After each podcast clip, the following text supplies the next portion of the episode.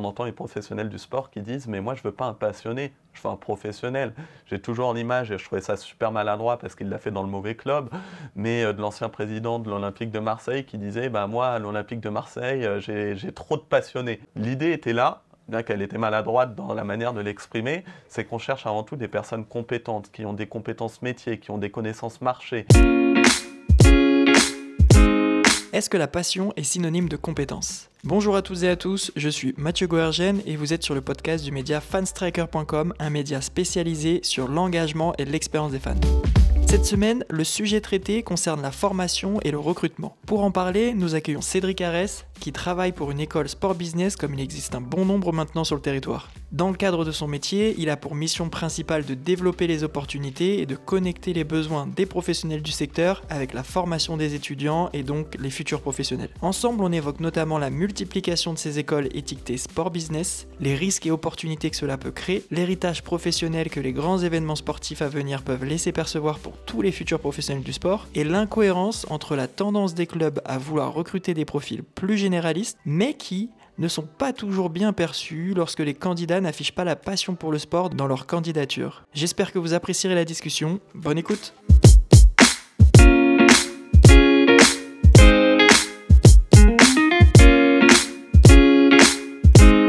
Bonjour Cédric, je suis très content de te recevoir dans ce podcast. Comment vas-tu? Bah, écoute, euh, très bien Mathieu, c'est un plaisir euh, d'y participer et de te voir euh, à nouveau. Bah, c'est un plaisir pour moi également. Est-ce que tu peux te présenter à nos auditeurs pour qu'ils comprennent qui tu es et le contexte dans lequel tu évolues? Alors du coup, bah, Cédric Arès, chargé de relations entreprises au sein de PPA Sport. Moi, l'univers du sport, c'est vraiment mon domaine de prédilection tant par la pratique durant de nombreuses années que par mes expériences professionnelles, que ma formation. Et l'idée aujourd'hui, dans mon métier actuel, c'est de pouvoir retransmettre cette passion auprès des étudiants afin de leur apporter une connaissance métier, une connaissance marché et de les accompagner, de les guider dans la construction de leur projet professionnel qui commence bien souvent par la recherche d'alternance. Ça fait à peu près combien de temps que tu évolues dans ce secteur des écoles du sport business?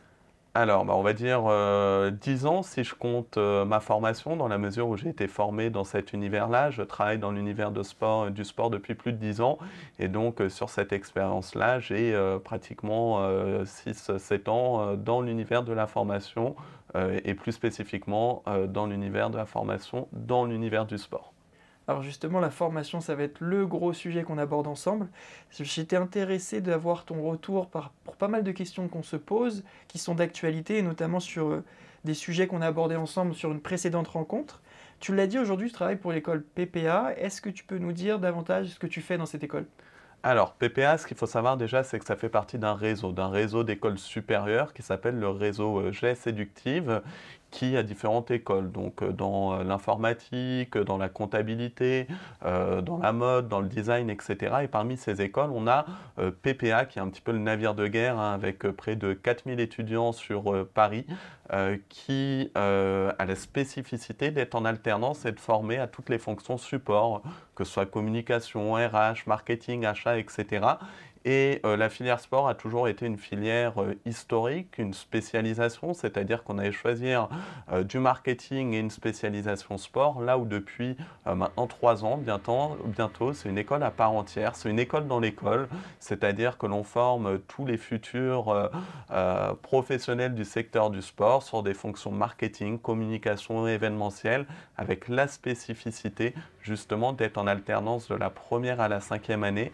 Et mon rôle, moi, travers cette école, eh bien, c'est d'aider les étudiants dans leur recherche d'alternance, les accompagner dans leur construction de projets professionnels et ainsi leur permettre eh bien, d'atteindre ces objectifs au travers tout l'accompagnement que l'on va mettre en place, qui est un accompagnement qui se fait auprès des étudiants, mais également des entreprises qui recherchent leurs collaborateurs ou leurs collaboratrices en alternance.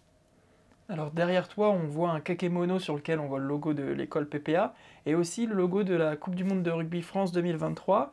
Récemment, l'école est devenue supporter officiel de la Coupe du Monde de Rugby 2023, donc un partenariat qui a été signé avec le comité d'organisation de la Coupe du Monde de Rugby 2023 qui aura lieu, on le rappelle, en France du 8 septembre au 28 octobre 2023.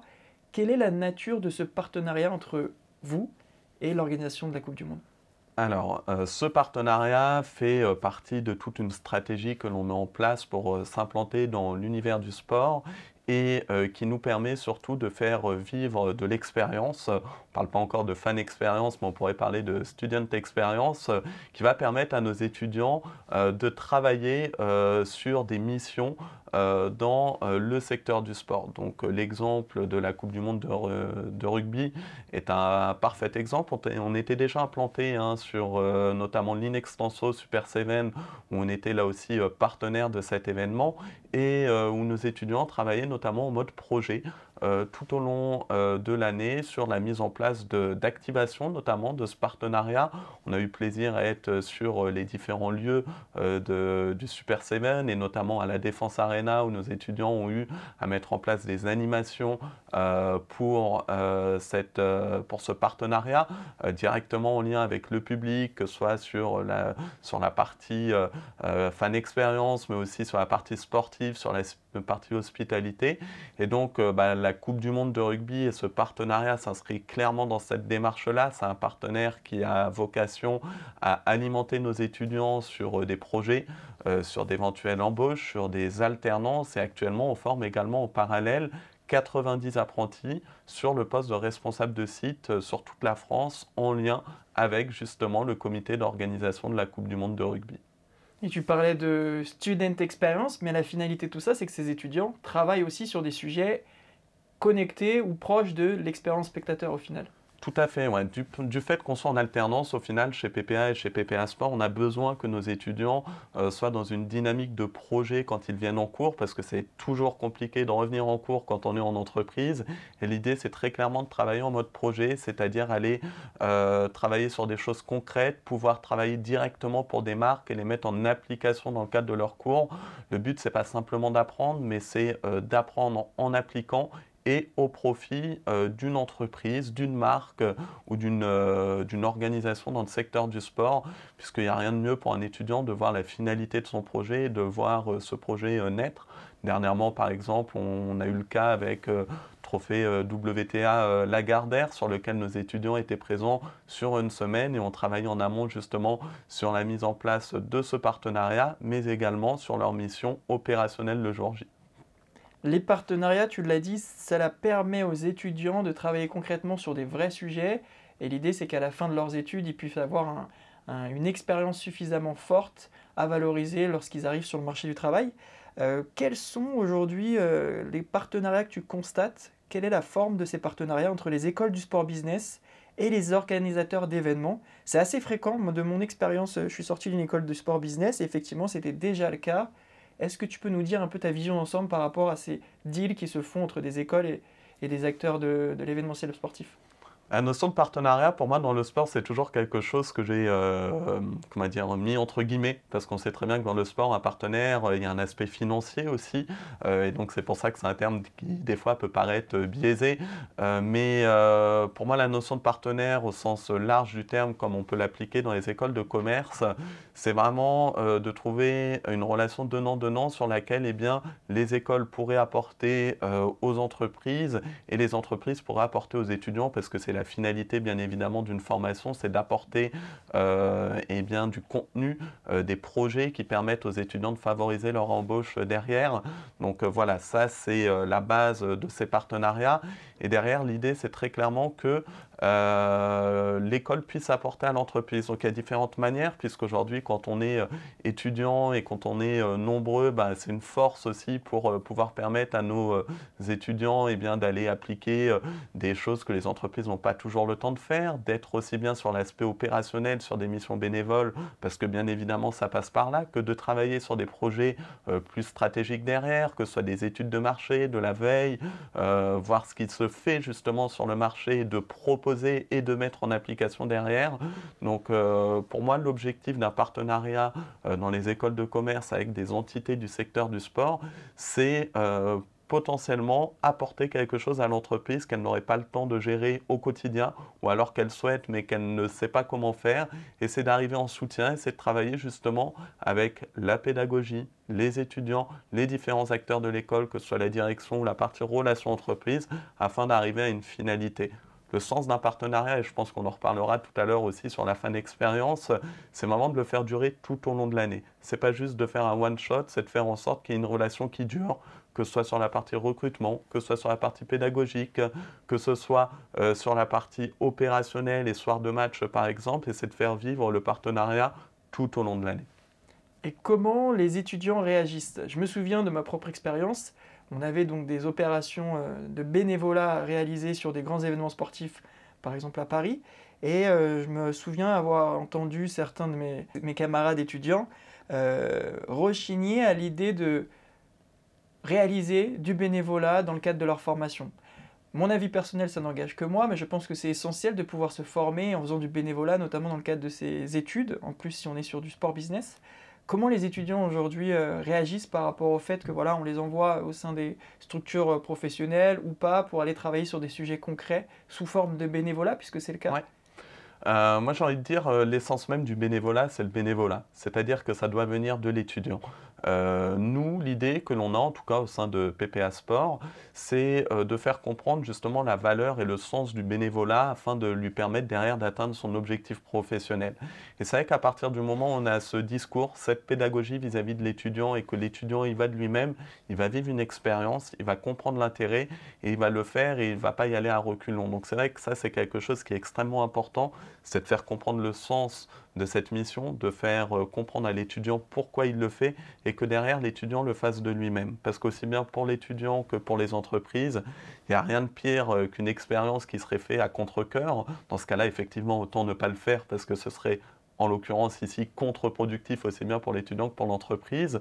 Donc euh, vraiment, c'est euh, faire en sorte que les étudiants comprennent l'importance de ça et y aillent derrière par eux-mêmes et le valorisent derrière surtout. C'est ça qui est important, c'est euh, de le valoriser sur son CV comme expérience et de pouvoir apporter vraiment un apport en termes de compétences, d'expérience que derrière l'étudiant pourrait mettre au profit des entreprises. Donc effectivement, je te rejoins, c'est essentiel. Vous souhaitez travailler dans l'événementiel du sport, si vous n'avez pas connu le terrain et si vous ne savez pas comment ça se passe sur le terrain, eh bien, ça va être compliqué derrière de faire comprendre à vos équipes qu'il faut faire telle et telle chose si vous-même vous, n'avez pas eu cette expérience-là. Donc tu l'as dit, pour réussir ses études aujourd'hui au sport business, on reviendra, j'ai une question euh, justement là-dessus, mais il faut être proactif et le bénévolat notamment fait partie de cette proactivité. Oui, totalement. Aujourd'hui, tout à l'heure, la proactivité, c'est l'une des principales qualités qui est demandée à chaque fois par les entreprises. N'ayez pas peur de faire. N'ayez même pas peur de vous tromper. D'accord? Ça fait partie euh, des valeurs euh, d'un autre partenaire tel que Decathlon. Euh, il vaut mieux faire et se tromper plutôt que de ne pas faire, puisque en l'occurrence, c'est de l'expérience et ça permet justement de valoriser des, des, missions que l'on pourrait derrière apporter en termes de compétences auprès des entreprises. N'oublions pas que nous, par exemple, on a des étudiants qui sortent du bac, qui n'ont pas beaucoup d'expérience et euh, qui doivent aller trouver une alternance.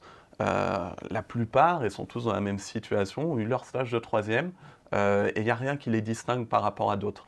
Euh, aussi, il y a leur investissement associatif qui est très important aussi dans le sport, puisque la base du sport en France, c'est l'associatif. Et qui dit associatif, je dis généralement bénévolat. Et quand on propose aujourd'hui des expériences à des étudiants bénévoles qui sortent du bac et qui se disent Waouh, j'ai la possibilité de travailler pour telle et telle entreprise, et derrière, je vais pouvoir le mettre sur mon CV. Bah, très clairement, pour des étudiants de première année, c'est top parce que c'est une super expérience. Après, euh, aux étudiants au fur et à mesure euh, de leur euh, accomplissement professionnel de gaper sur les missions qu'ils vont pouvoir faire. Effectivement, je peux comprendre que des fois c'est compliqué pour un étudiant qui a déjà 4 ans d'expérience de se retrouver sur le terrain sur des missions euh, d'orientation sur un événement sportif ou autre. Donc à lui d'aller chercher l'événement le projet qui correspond à son objectif professionnel afin que ça lui apporte quelque chose derrière. Dans le cadre de nos échanges, dans les interviews ou même lorsqu'on rencontre des personnes euh, sur euh, notre secteur d'activité avec Funstriker, il y a un sujet qui vient régulièrement, c'est justement les écoles du sport business et la formation, et c'est aussi la démultiplication d'écoles de commerce du sport ou avec une filière sport business. J'en compte déjà 8 sans l'université. Est-ce que selon toi, les écoles étiquetées sport business sont-elles si différentes les unes des autres? Alors, aujourd'hui, en tout cas, il y a un aspect positif, c'est que s'il y a autant d'écoles qui ouvrent, c'est-à-dire qu'il y a un besoin. d'accord? Il y a un besoin des professionnels. Il y a une demande aussi des étudiants de se former dans un univers qui leur plaît. Et c'est vrai que quand on, je vais, vais pas dire que je suis d'une ancienne génération, mais on va dire que je suis euh, à un niveau intermédiaire, on se rend compte que les étudiants ont besoin de donner un sens à leur métier, à leur avenir. Et c'est vrai que pour eux, pouvoir le faire dans un univers de passion, c'est quelque chose qui est euh, plaisant et euh, vers lequel les étudiants se portent. Maintenant, chaque formation a sa spécificité d'accord Bien que les formations restent plus ou moins les mêmes en termes de contenu euh, pédagogique. D'accord euh, C'est dur pour un étudiant, c'est dur pour les parents. Je crois que je vais précéder euh, d'éventuelles questions qui vont arriver derrière, mais aujourd'hui, c'est dur de se dire mais vers quelle école je vais m'orienter quand il y en a autant. Mais au final, c'est un phénomène que l'on retrouve dans l'univers de la formation au sens large du terme. C'est-à-dire qu'on a plein d'écoles de commerce, même généralistes, et qu'à un moment donné, il faut faire un choix. Donc le choix va se faire aussi par rapport à sa personnalité. Est-ce que je suis fait ou non, par exemple, pour faire de l'alternance par rapport au projet de l'étudiant? Euh, Des fois, même, ça peut être des choix qui sont euh, subjectifs, la proximité géographique ou autre. Donc voilà, c'est vrai qu'aujourd'hui, euh, il y a une multiplication de choix et je comprends aussi la difficulté pour des étudiants de se dire mais qu'est-ce qui va faire que je vais aller plus dans telle ou dans telle formation, très clairement. Est-ce que c'est pas dangereux à terme dans le sens où je pense que Horizon euh, Paris 2024 avec les Jeux Olympiques euh, est un indicateur très fort pour le sport et tous les métiers qui sont rattachés à, ces événements sportifs.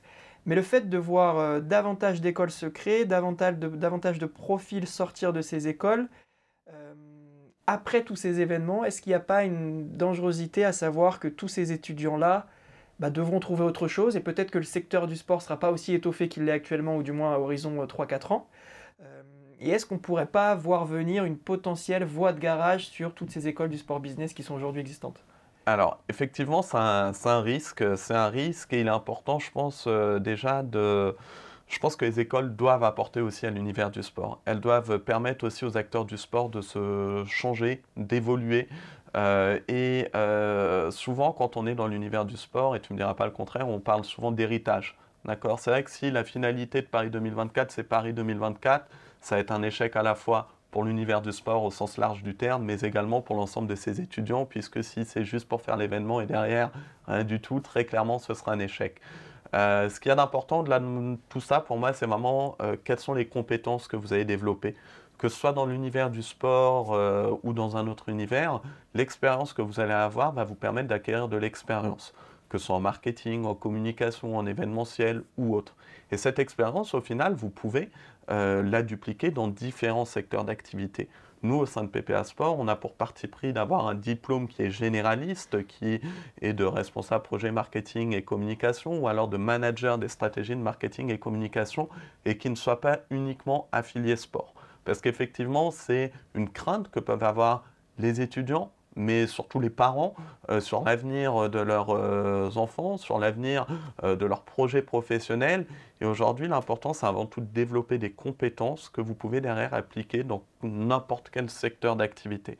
Et ça, c'est quelque chose qu'il faut comprendre et il faut voir au-delà du marché dans lequel on va. C'est quelle expérience professionnelle, quelles compétences j'ai eues et que je pourrais valoriser derrière dans n'importe quel univers soit-il, bien que la finalité de base, c'est de travailler dans l'univers du sport, mais aujourd'hui les débouchés sont nombreuses, sont amenés à se développer. On est sur un marché jeune qui se professionnalise. Je pense que quand toi tu étais étudiant, tu n'avais pas encore euh, tout euh, euh, ce marché qui se développait autant.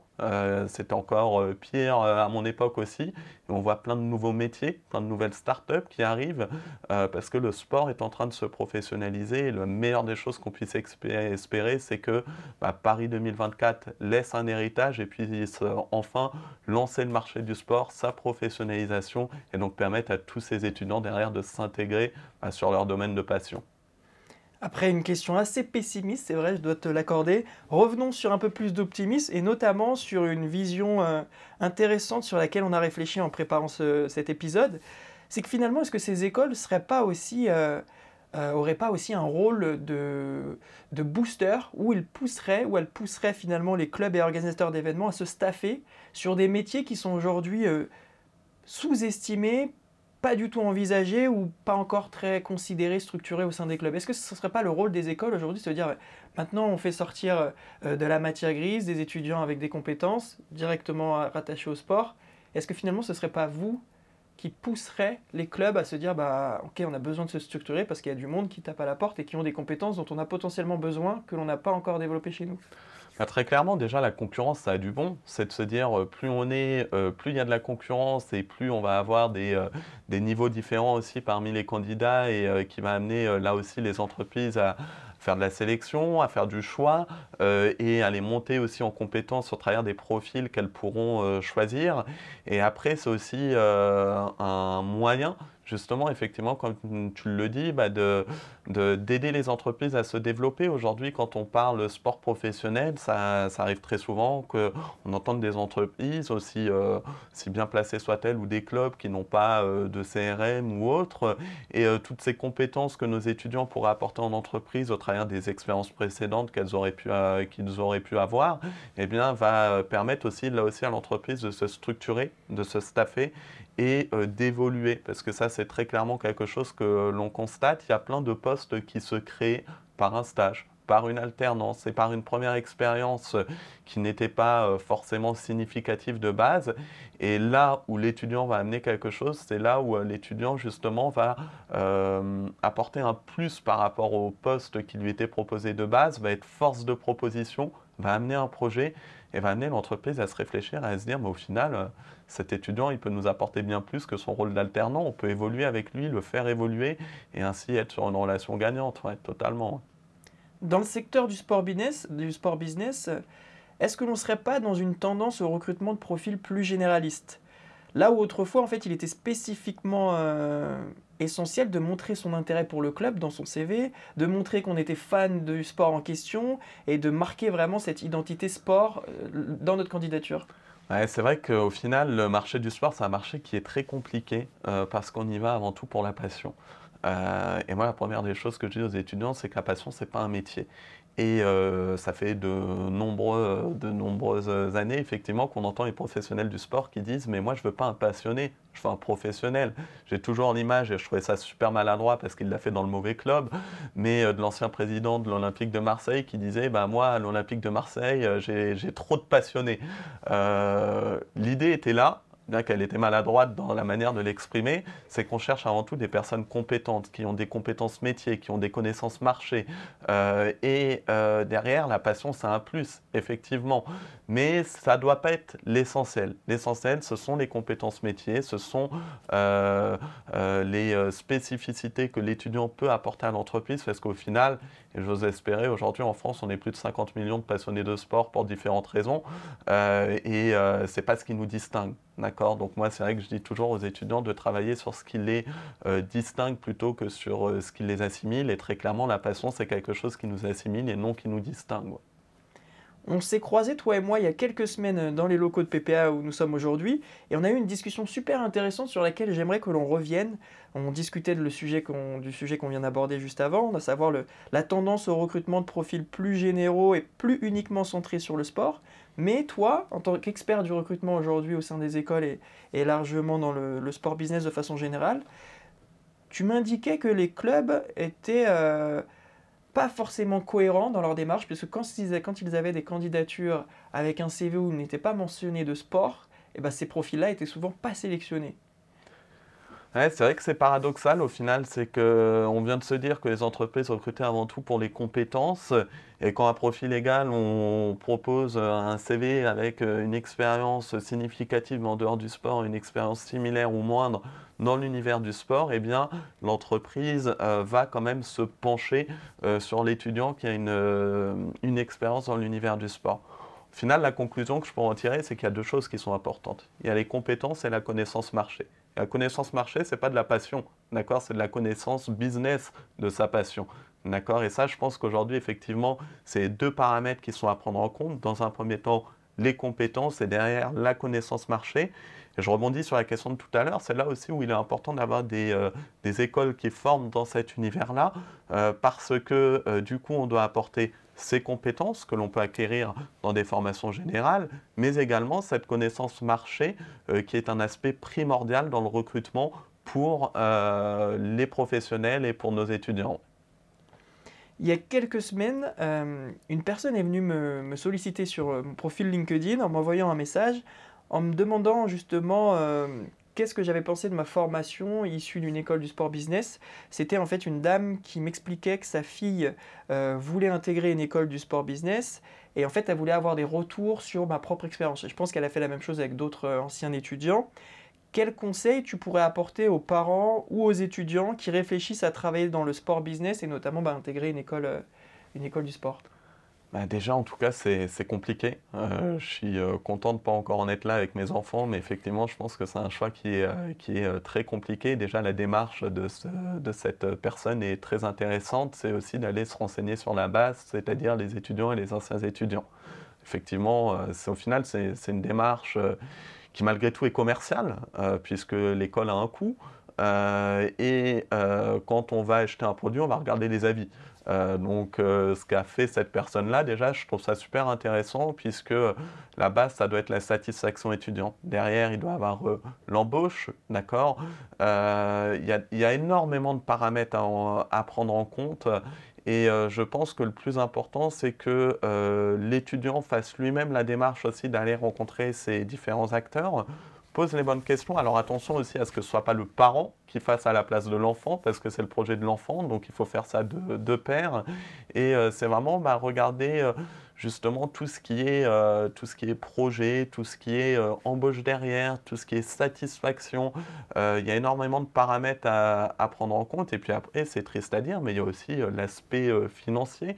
C'est-à-dire que maintenant, le coût des études en fonction des formations ben, n'est pas le même. Et on n'a pas toujours la capacité à financer ces études. Et c'est là où le biais de l'alternance est un, aspect intéressant, c'est de se dire, eh bien, je peux me donner les moyens d'atteindre mes objectifs au travers l'alternance ce que je n'aurais pas pu si j'étais sur une formation en initiale où j'aurais dû payer mes frais de formation. Donc voilà, ça aussi c'est un paramètre qui est à prendre en compte euh, si vous n'allez pas sur une filière universitaire euh, notamment, euh, eh bien il y a ce paramètre qui rentre en jeu. Et est-ce que cela veut dire que si j'obtiens mon diplôme master ou autre dans une école sport business, je vais obligatoirement travailler derrière dans une industrie du sport? Bah, c'est l'objectif, mais après on se rend compte que euh, les projets euh, des étudiants peuvent changer aussi. Votre projet d'aujourd'hui n'est pas forcément celui de demain. Il y a un autre paramètre aussi qui est à prendre en compte sur lequel euh, je reviendrai. Mais comme je disais, l'important c'est les compétences. Si vous développez des compétences derrière, eh bien vous allez pouvoir l'appliquer dans n'importe quel univers. D'accord Donc, euh, dans euh, le choix que vous allez faire, il y a aussi le choix du diplôme. Comme je le disais, nous, au sein de PPA Sport, on a le parti pris d'avoir un diplôme qui est général, qui permet au final d'ouvrir le champ des possibles. Moi, très souvent, j'ai des parents qui viennent me voir ou des étudiants même qui ont cette réflexion, c'est oui, mais si je viens euh, ici, j'ai peur de m'enfermer à un marché. Ben, j'ai envie de dire non, au final, vous avez la possibilité de vous ouvrir les portes puisque vous avez un diplôme général, mais c'est aussi vous donner le moyen eh bien, de faire des études qui sont en lien avec votre passion. Et moi, à titre personnel, par exemple, j'étais pas un profil super académique, j'avais toujours envie de bouger, d'être sur le terrain, etc. Et euh, me retrouver en salle de cours, des fois, c'était compliqué.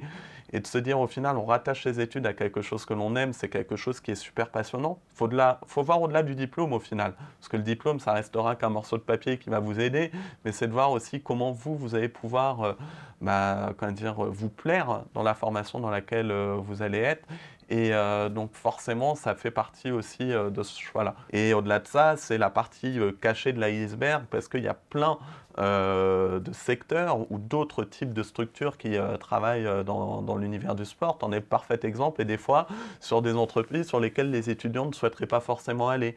Ah, je ne veux pas faire de la vente, je ne veux pas faire du retail, je ne veux pas faire du commerce, etc. Alors qu'aujourd'hui, il y a énormément de fonctions qui sont avant tout commerciales. On peut passer par l'univers de la vente et d'avoir des fonctions support par la suite parce que c'est une étape primordiale. Moi, je pense à d'autres entreprises aussi. Je vais faire un petit peu de pub, hein. on peut citer les marques, il hein, n'y a pas de mhm. souci. Je pense à des entreprises comme Alltrix dans l'univers du vélo que euh, des personnes connaissent maintenant au travers des Decathlon, mais qui sont des entreprises formidables, qui se développent énormément et que l'on ne connaît pas forcément euh, quand on souhaite intégrer euh, le marché du sport. Donc, c'est vrai qu'au final, l'objectif de l'étudiant, comme je disais tout à l'heure, il peut changer parce qu'il va apprendre à connaître ce marché-là et c'est aussi à ça que sert la formation. Et il y a un point important sur lequel je reviens par rapport au choix que l'on pouvait faire aussi tout à l'heure sur les étudiants qui souhaiteraient travailler dans l'univers du sport. Il y a la diplomation aussi. Et la diplomation, aujourd'hui, généralement, on a deux niveaux de diplomation. On a un bac plus 3 et un bac plus 5. Je pense qu'il est extrêmement important, quel que soit le choix de formation que fait un étudiant, c'est déjà d'y aller par étapes et d'aller choisir un premier niveau de diplôme pour se donner le choix derrière, soit de continuer, soit de bifurquer que ce soit dans un sens ou dans un autre. On peut très bien se dire, je vais commencer sur une filière générale pour ensuite aller dans le sport ou vice-versa. Ça, c'est quelque chose qui est extrêmement important parce que là, en l'occurrence, la diplomation vous permettra de changer euh, de chemin. Mais euh, effectivement, aujourd'hui, si euh, vous, enfin, il y a énormément d'étudiants qui étaient dans l'univers du sport et qui ne travaillent plus forcément dans l'univers du sport. Et des fois, euh, c'est même des passerelles, c'est-à-dire que euh, on va travailler dans l'univers du sport auprès d'un partenaire qui n'est pas dans l'univers du sport et au final on va se retrouver chez ce partenaire euh, qui ne travaille pas dans le marché du sport. Donc là aussi c'est un élément qui est intéressant, intéressant à constater, ouais, totalement. Donc pour ceux qui ont des appréhensions, c'est pas forcément synonyme de s'enfermer dans le secteur du sport et de plus pouvoir rejaillir sur d'autres activités derrière.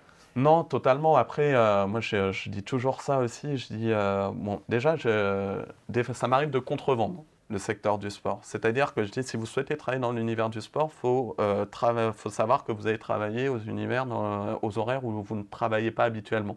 Pourquoi? Parce que quand est-ce que vous allez pratiquer du sport? Quand est-ce que vous allez avoir un match ou autre? Ben, C'est quand vous ne travaillez pas. Donc vous, en tant que professionnel du secteur du sport, vous allez travailler à des horaires où les gens ne travaillent pas. Et ça, c'est extrêmement important aussi l'image du sport pendant longtemps en France était euh, péjorative. Je pense beaucoup à la une de l'équipe qui a été faite il y a peu de temps de ce prof de PS qui rentre dans la salle de sport. Et moi, je dis toujours aux étudiants, euh, faites attention. Euh, en France, on a toujours l'impression que le sport, ça se fait qu'avec avec ses pieds et non avec son cerveau. Donc, il faut être plus large aussi. J'ose espérer que cette image, elle va changer. et on en a besoin. Et c'est pour ça qu'on a besoin de professionnels dans le secteur du sport et non simplement de passionné, d'accord, mais qui fasse changer cette image-là, qui montre qu'au final, l'univers du sport peut apporter à n'importe quel univers. Moi, euh, là, dernière actualité en date, si on parle de la prolongation d'Mbappé, par exemple, euh, je suis désolé de faire un point sur l'actu, mais quand on voit l'enjeu économique sur le fait qu'il y avait des présidents qui étaient là pour euh, dire Mbappé de prolonger ou autre, etc., ça montre à quel point aujourd'hui l'univers du sport est important, il pèse économiquement et il peut apporter à la société. Et je pense que plus on aura justement d'étudiants, de professionnels qui feront peser ce poids-là du sport dans l'économie, plus aujourd'hui euh, ça élargira le champ des horizons parce qu'on va se rendre compte qu'au final, bah, le secteur du sport, il peut amener à plein de choses dans la société, aussi bien pour le sport que pendant d'autres secteurs. C'est vrai, tu l'as dit, c'est un gros vecteur de valeur positive et on se rend compte notamment avec le cas Mbappé, et même avant, on l'avait déjà vu, mais l'impact et le poids politique que le sport représente dans euh, les organisations euh, euh, politiques au niveau national, au niveau même parfois régional, même, même encore à moindre échelle. Donc c'est plus, je pense, à remettre en question. Je pense juste, si je peux me permettre, c'est important aussi que le secteur du sport parle par lui-même et non qu'on parle pour lui. C'est-à-dire qu'aujourd'hui, et là encore, je prends l'exemple d'Mbappé, mais par rapport à, Winamax ou par rapport aux sponsors ou autre, je trouve que c'est un athlète qui a une image qui est assez formidable et qui doit être importante pour l'univers du sport, c'est de se dire aujourd'hui que le sport doit parler pour le sport et non plus qu'on parle pour le sport, qu'on n'utilise pas le sport comme un simple vecteur euh, de cohésion sociale ou autre et qu'aujourd'hui bah, les, les, les acteurs du sport au sens large du terme se monopolisent pour faire changer ce marché pour le faire peser. Et moi, je suis plutôt optimiste parce que je l'ai vu notamment au travers des présidentielles, au travers euh, les acteurs qui sont euh, monopolisés pendant le Covid. Et je pense que toutes ces étapes compliquées que l'on a eues dans ce marché-là vont au contraire faire en sorte que le sport s'en sorte grandi et continue à se développer. Je pense que c'est quelque chose d'essentiel. On arrive à la dernière question de cet échange. Quelle est ta propre définition de la fan expérience? Alors, pour moi, la fan expérience, c'est vraiment quelque chose qui se. je dirais qu'il y a un avant, pendant et après. Euh, si on parle de soir de match, c'est le pendant, mais il ne faut pas oublier qu'il y a un avant, c'est-à-dire qu'est-ce qui va faire que l'on va amener euh, le fan dans le stade, qu'est-ce qu'on va faire, qu'est-ce qui va être fait pour qu'il vive une bonne expérience et que derrière il puisse encore la vivre après euh, l'événement et qu'il puisse se sentir comme un fan au final et non simplement comme un client. Et je pense que c'est toute la complexité dans l'univers du sport, c'est de faire le parallèle entre spectateur, fan, client. Et ça, c'est quelque chose qui est extrêmement important, mais c'est de faire en sorte de faire vivre une expérience avant, pendant et après euh, qui soit adaptée à la typologie de l'acteur qui va venir, que ce soit un fan, un client ou euh, un spectateur. Donc c'est vraiment de faire vivre une expérience unique et de la faire perdurer par la suite pour qu'elle continue derrière. Eh bien merci Cédric, j'aurais aimé aussi que cet échange continue, mais je pense qu'on a, on est en termes de timing. J'essaye de faire des épisodes un peu plus mm. courts parce qu'effectivement, euh, plus c'est long, plus c'est long aussi à écouter derrière. C'était un vrai plaisir d'échanger avec toi sur ce sujet aujourd'hui. Eh ben de même, euh, Mathieu, un plaisir. Et puis, de toute manière, je sais que nos échanges vont continuer par la suite. Et en espérant que, bah, que ça vous permettra de mieux vous projeter dans vos projets et dans vos objectifs professionnels. On l'espère et j'y crois, j'y crois bien. Merci beaucoup, Cédric. Passe une bonne journée et puis au plaisir. Bah, bonne journée à toi, Mathieu. À bientôt.